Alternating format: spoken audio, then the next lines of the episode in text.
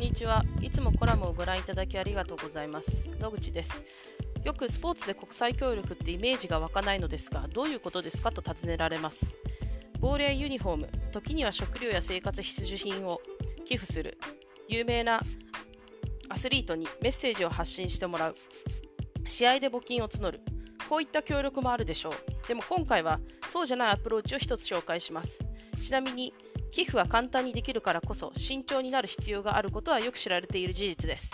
映画「ポバティインクあなたの寄付の不都合な真実は」気軽にした寄付の行く末や現地での影響を考えるきっかけになるのでおすすめします。私はスポーツは社会の構造的不平等を考えるきっかけを与えてくれるものだと感じています。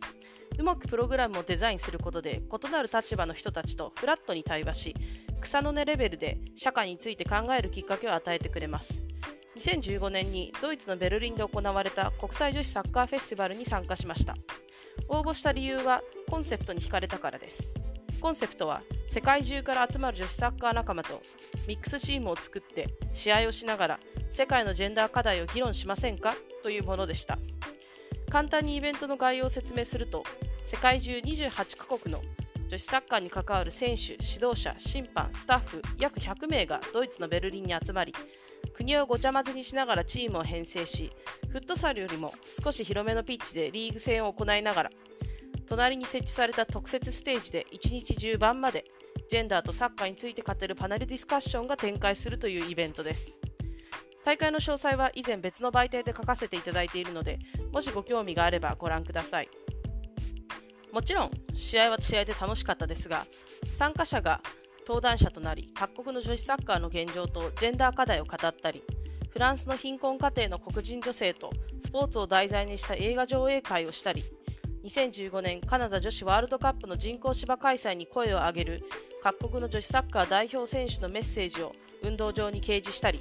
7日間ジェンダーに関する議論の渦の中で参加者と過ごすことで他愛のない会話から深い話にもなりました。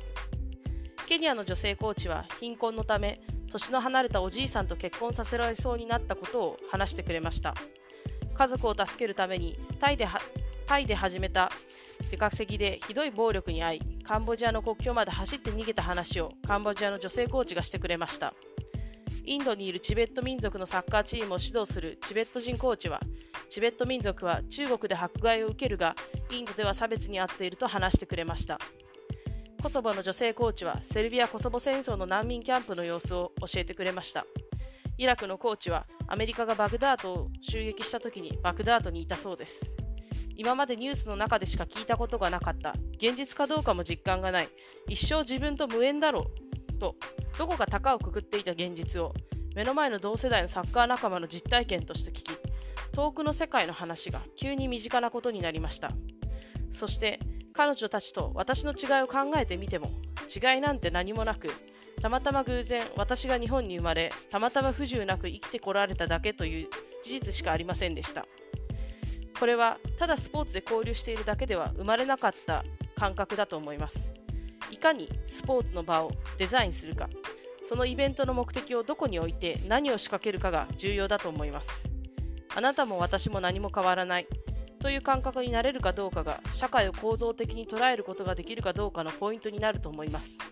かわいそうだから困っているから助けてあげなきゃという自費的な気持ちでの支援は支援をする側と支援を受ける側の二元論を強調し両者の分断を助長させてしまいます。私もいつかあの立場になるかもしれない。もまた支援する側と支援を受ける側の役割が交換されているだけで二元論は変わりません。そうではなくて分かれていると思っている社会はつながっている社会であるという事実を体験的に理解していく必要があると思います。サッカーで例えるなら別のチームにいるあの人ではなく同じフィールドに立つ11人のメンバーという感覚に近いかなと思います。私のアクションが仲間の状況に影響を及ぼすような感覚です。実際この分野でキャリアを作っていくんだと決意して仕事として関わり研究を通して状況を深く知るとさまざまな欲望の渦がスポーツを通じた国際協力という分野の中で渦巻いていることも分かり悲しくなることばかりですが自分自身が経験した草の根レベルのフラットな対話から生まれた会話視点は嘘じゃないと今の仕事のよりどころにしています。